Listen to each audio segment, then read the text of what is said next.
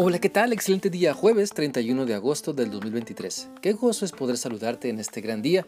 Te animo para que continuemos meditando en lo que la palabra de Dios nos enseña en el libro de Apocalipsis y vamos hoy a seguir meditando en las enseñanzas del capítulo 6, versículo 4, el cual dice así.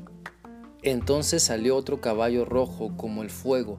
Su jinete había recibido el poder de quitar la paz de la tierra y hacer que la gente se matara entre sí y para ello se le dio una gran espada.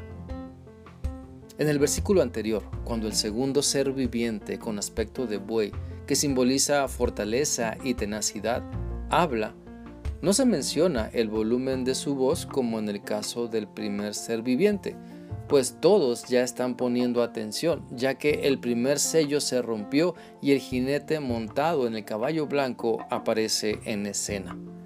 Recordemos que el color blanco en las escrituras simboliza santidad, pureza y justicia, y el rojo, que es el caballo que aparece ahora, significa sangre derramada y sugiere guerra.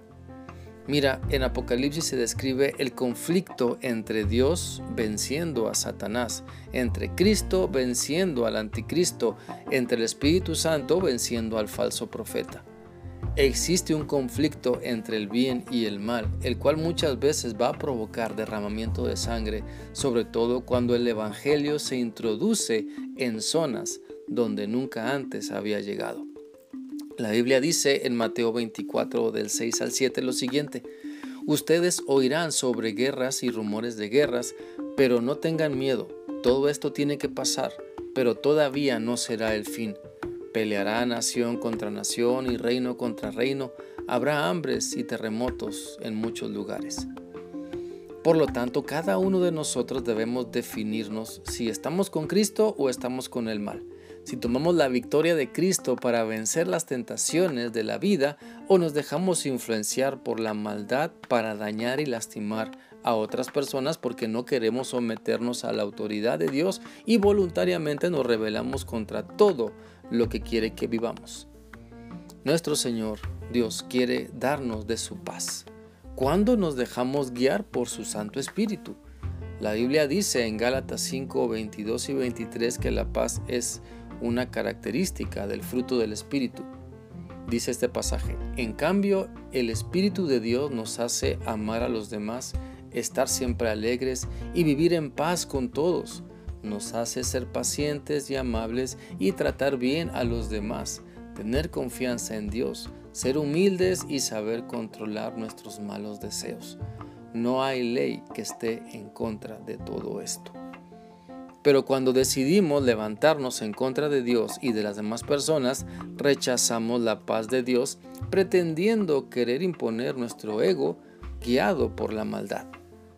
Mira, el jinete en el caballo rojo personifica al mal que se opone a Dios, a su palabra, a su pueblo, y donde quiera que el mal triunfa, la paz desaparece.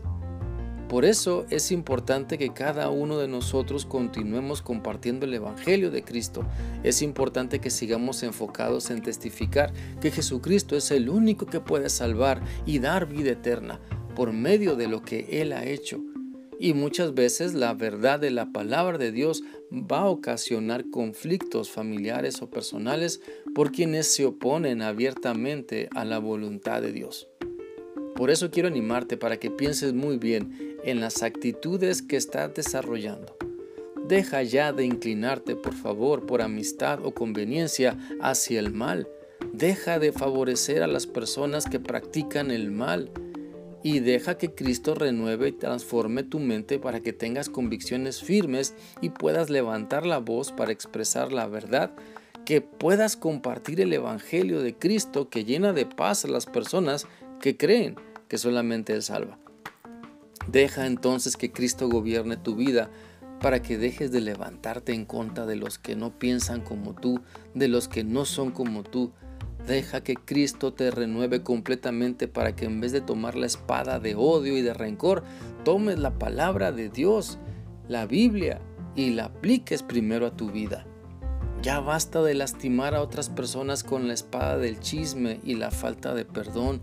Ya basta de lastimar a otras personas con la espada del materialismo y la altanería. Deja mejor que la espada de la palabra de Dios te deje ver lo que hay en tu interior y de todo lo que necesitas arrepentirte. Te animo para que busques la paz y la sigas, la paz de Cristo, porque haces tu voluntad, para que te des cuenta de que solo siguiendo a Cristo tendrás todo lo que verdaderamente necesitas. Espero que esta reflexión sea útil para ti y que sigas teniendo un bendecido día. Dios te guarde siempre. Hasta mañana.